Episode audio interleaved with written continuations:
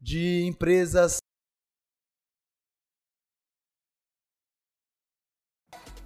Você está no Donos de Restaurantes Cast.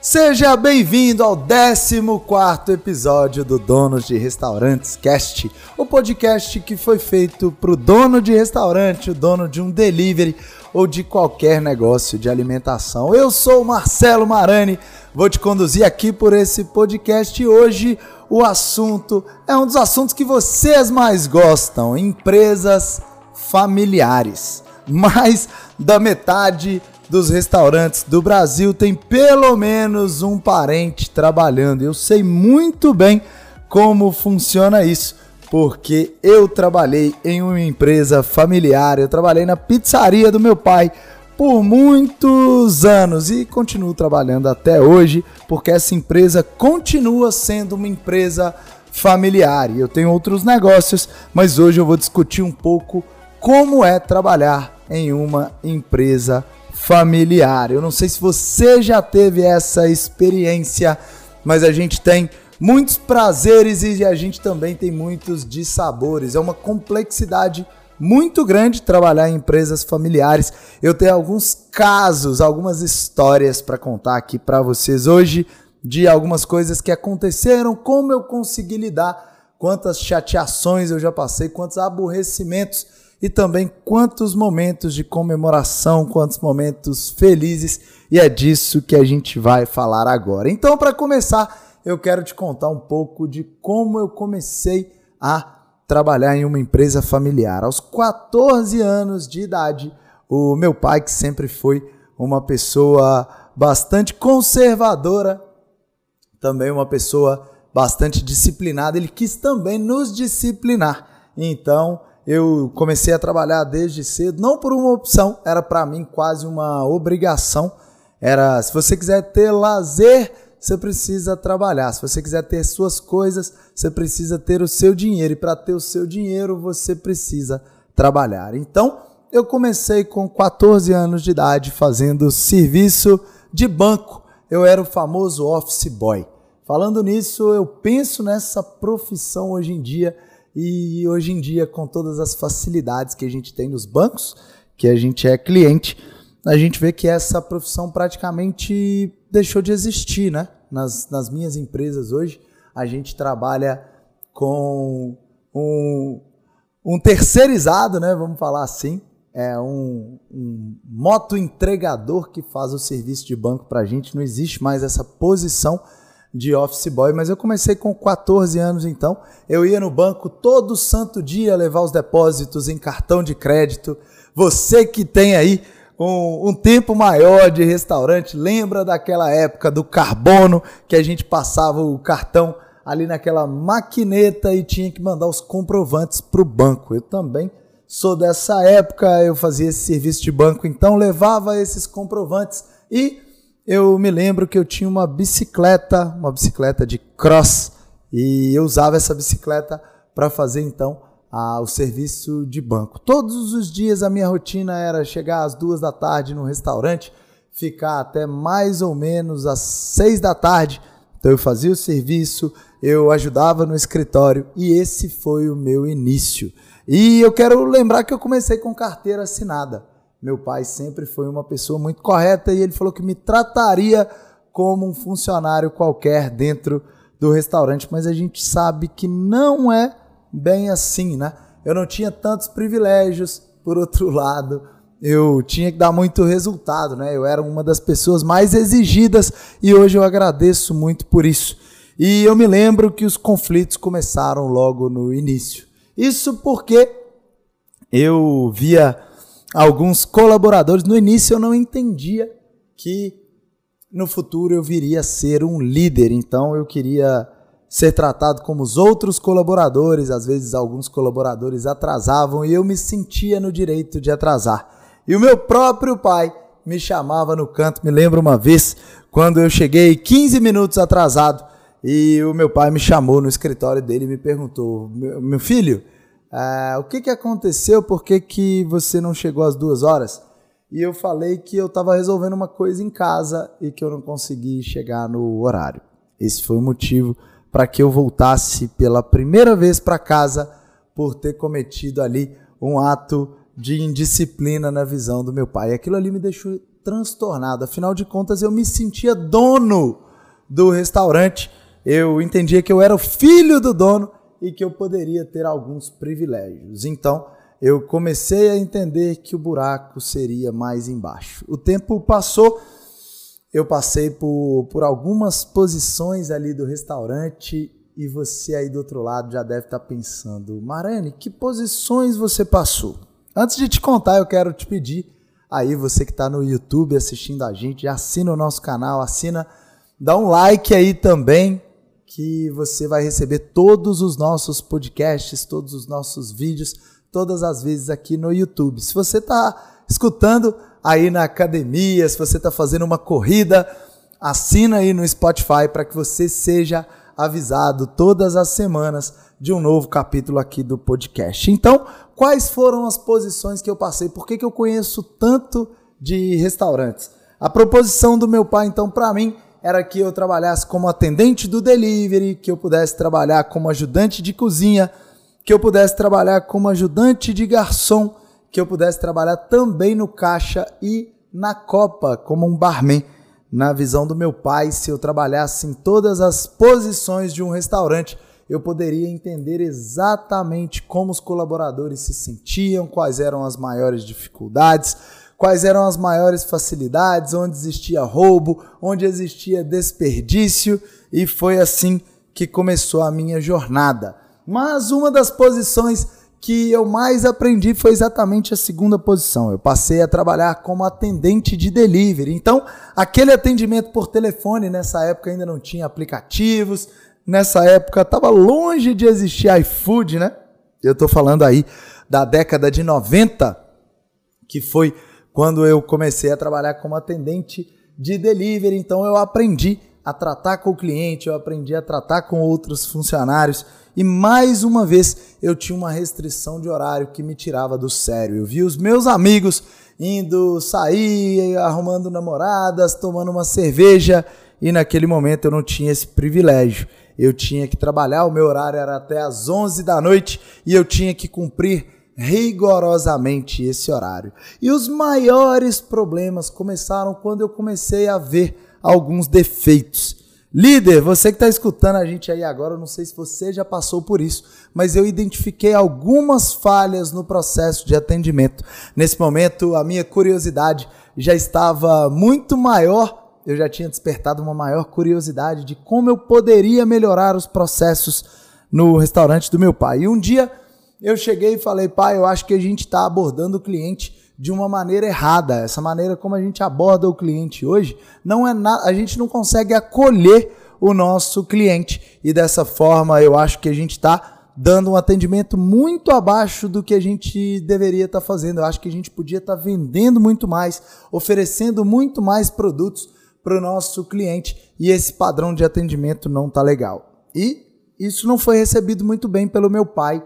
Eu lembro que o meu pai detestava críticas e o que ele me dizia é: Marcelo, o que você tem que fazer é seguir o protocolo. A gente está vendendo super bem, a gente tem um resultado financeiro hoje muito bom e faça do jeito que eu criei que a gente vai ter sucesso. E aí eu falava, pai, mas eu descobri aqui uma pizzaria em São Paulo, que eles têm uma maneira particular de atender, e esse atendimento, antes de eu acabar de falar, líder, eu já era cortado, eu já era podado, e o meu pai falava, Marcelo, você ainda não tem nem 20 anos, eu tenho mais do que 20 anos de comércio, então escuta o que, que eu estou falando que vai dar certo. Então aquelas frustrações foram aumentando consideravelmente, porque naquele momento eu entendia que eu estava sim aprendendo, eu entendia que eu estava evoluindo, enquanto os meus amigos estavam apenas se divertindo, eu estava trabalhando, eu estava colocando ali a minha cabeça para construir e não para dissipar energia. Mas o processo de criação e me sentir como parte do processo me fazia muita falta esse esse lance do meu pai não deixar que eu realmente atuasse ali como uma peça fundamental no processo de atendimento e de vendas me deixava muito chateado, muito retraído e muito desmotivado. Nesse momento eu não entendi ainda, mas eu começava a aprender como um colaborador se sente quando ele percebe que ele não faz parte do processo como um todo. Isso sim é uma das coisas que mais desmotiva as pessoas. E muitas vezes passou pela minha cabeça sair do restaurante, pedir ao meu pai a minha demissão, dizer que eu não servia para trabalhar ali, mas eu também estava desenvolvendo uma outra competência que hoje eu me orgulho de dizer, eu sou extremamente persistente. Muito dessa persistência eu estava desenvolvendo naquele tempo e não lembrava, não sabia disso, né, na verdade, naquele momento, enquanto eu estava vivendo todo aquele calor do momento. Então, a minha primeira grande frustração é que eu queria participar do desenvolvimento do processo de vendas, da melhoria do processo de vendas, e eu fui podado várias vezes. Então, o que eu tinha que fazer ali era um trabalho de um robô. Eu tinha que repetir o que tinha sido criado há mais de uma década. Aquele processo era totalmente engessado.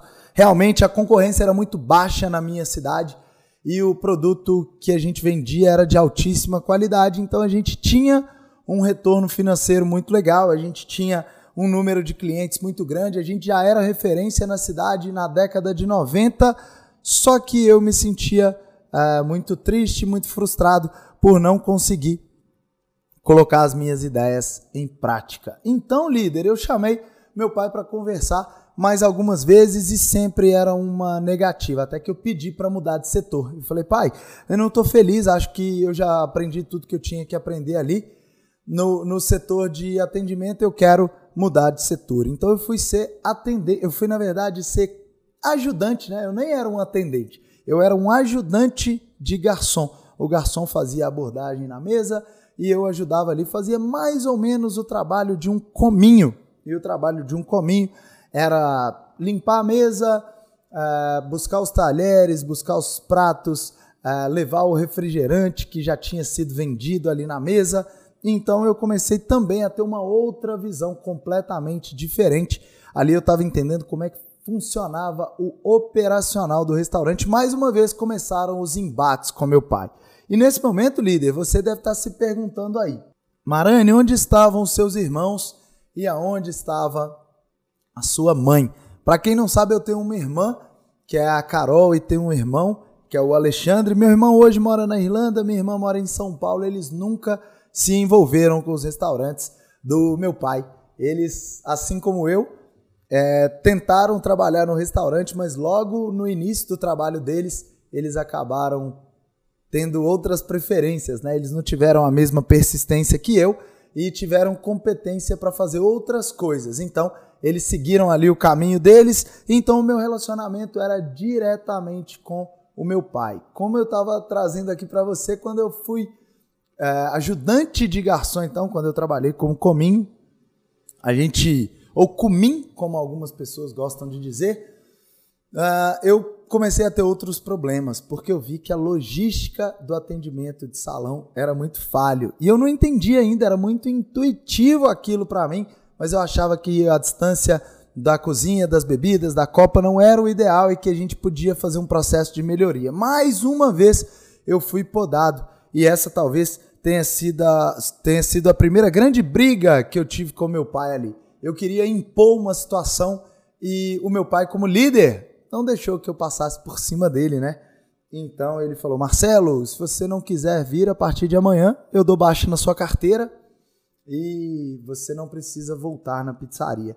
E eu me lembro que eu fui para o meu quarto, chorei muito e chorei porque eu tinha certeza que eu tinha uh, várias ideias que poderiam dar certo e que infelizmente não eram aceitas no restaurante do meu pai. Então, líder, aquilo me trouxe uma angústia muito grande. Eu comecei a, a, a cultivar uh, um sentimento de amargura muito grande e de, cara, eu quero montar o meu restaurante, eu preciso provar para o meu pai que todas as minhas ideias teriam sucesso se eu tivesse a oportunidade de colocá-las em prática.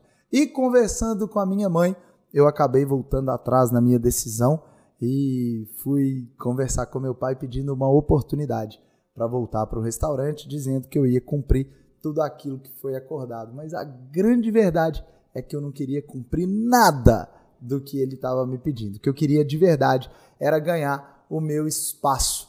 E o que eu tinha escutado era que o meu pai tinha sucesso, tinha muitos anos de mercado e que eu tinha muito o que aprender. E aí, para a gente não passar por todas as posições aqui que eu fiz no restaurante, todas as frustrações, o que eu quero te dizer, líder, é que eu, hoje eu vejo que o meu pai tem muita razão em muitas das coisas que ele dizia. Ele estava ali me educando, ele estava me ensinando como ter sucesso liderando restaurantes e uma das coisas era respeitar a hierarquia. Um bom líder respeita hierarquias, talvez um pouco diferente de um empreendedor que quer quebrar as regras, que quer criar coisas novas, que tem certeza que as ideias serão sucesso total. Então a gente precisa saber conviver com essas personalidades que estão dentro da nossa dentro da nossa da nossa forma de pensar, da nossa racionalidade, da nossa emoção e que muitas vezes a gente precisa conter essa emoção para que a gente respeite essa hierarquia. Hoje eu consigo entender isso muito bem, mas foi necessário muitos embates, muitas brigas com meu pai. E então, depois que eu montei o meu negócio, depois de eu quebrar a cabeça várias vezes, depois de eu montar o meu negócio também, eu continuei trabalhando com meu pai, fazendo alguns trabalhos pontuais na pizzaria dele. E o que eu percebi é que começou a existir uma competitividade. Meu pai então queria sempre pisar na minha cabeça e me mostrar que ele era muito melhor do que eu liderando restaurantes. Mais uma vez eu não percebi, líder, que ali ele estava criando um leão, um gigante, uma pessoa que ia virar um general de si próprio, da sua própria vida e seria um dono de restaurante de sucesso como eu sou hoje, mas naquele momento eu realmente não entendia que eu estava sendo provocado, que eu estava sendo instigado a ser uma pessoa melhor todos os dias. Então eu sonhava em ser melhor do que o meu pai e as ações pontuais que eu fazia, eu também trazia algumas ações que eu, que eu queria colocar ali no, no restaurante do meu pai. E mais uma vez eu era impedido de colocar. E então depois, com muito tempo, com muita dificuldade, eu descobri que a gente precisa ser muito melhor do que a gente é em determinados momentos para que a gente consiga uma abertura, para que a gente consiga uma oportunidade e não é em embates que a gente vai conseguir. Se você que está me escutando trabalha em um restaurante com seu pai, com seu tio, com seu padrinho, com sua avó, com seus irmãos, enfim. Se você trabalha com algum parente, medir forças não é a melhor op opção para que você seja ouvido, tá? A gente tem algumas coisas que a gente vai discutir em podcasts é, que a gente vai fazer futuramente mas a gente precisa ter definições de cargos e definições de papéis dentro de um restaurante. A gente precisa ter papéis muito bem definidos. Então, quem trabalha com o financeiro vai ser o responsável, vai ser o dono ali da cadeira de finanças. Quem trabalha com vendas, com marketing, quem trabalha no operacional, quem trabalha dentro da cozinha, esses papéis precisam estar muito bem definidos para que não exista aquele lance do cachorro de dois donos, né? Meu pai sempre fala isso, que o cachorro de dois donos morre de fome, porque o, você deixou de cuidar do cachorro para que o seu irmão cuidasse, o seu irmão pensou a mesma coisa que você ia cuidar e no final das contas ninguém cuidou. Ou então, todo mundo vai querer ser dono daquela fatia do bolo e a fatia do bolo não dá para todo mundo ser dono. Então a divisão de papéis e responsabilidades ajudam bastante e o respeito que você vai ter por quem está na gestão há muito tempo só vai ser, é, você só vai ganhar esse respeito depois de pequenas vitórias. E o que, que eu estou falando com isso? Que se você acredita que o seu potencial hoje é muito maior de liderar, de gerir o restaurante que você está inserido hoje, como exemplo, se você trabalha com seu pai, como eu trabalhava, e você acha que você hoje tem uma competência muito maior para tocar os negócios, não bata de frente como eu bati. Esse foi um aprendizado muito grande que eu tive, nem considero como erro, considero como processo de aprendizagem, porque realmente eu precisava passar por tudo isso para entender que em pequenas vitórias, a gente vai conquistando a confiança. Pensa uma coisa, no caso do meu pai, meu pai trabalha há mais de 40 anos com restaurantes, construiu um patrimônio, conseguiu fazer com que todos os filhos estudassem, conseguiu fazer com que a gente conhecesse vários países, é, a gente fez viagens, a gente estudou, a gente teve uma boa criação, tudo isso pela liderança e pela gestão que ele teve em restaurantes. Como da noite para o dia um moleque de 16, 17, 18 anos pode querer colocar tudo isso em xeque, pode querer colocar uma condição que as ideias dele são melhores, são superiores, se ele nunca fez nada que realmente gerasse valor, gerasse dinheiro, gerasse sucesso de alguma forma em algum projeto que ele tenha feito antes. Então, trabalhar com a família é uma coisa que demanda inteligência emocional. É legal que você comemore junto com a sua família as vitórias. É legal que você tente deixar dentro do restaurante as emoções que foram vividas ali, porque quando você entra para dentro de casa, a gente tem um pai, uma mãe, um marido, uma esposa, e aí de repente você vai deixar de fazer sexo, você vai deixar de fazer amor, você vai deixar de almoçar junto, você vai deixar de passear porque você ficou chateado com alguma coisa que tenha acontecido no restaurante.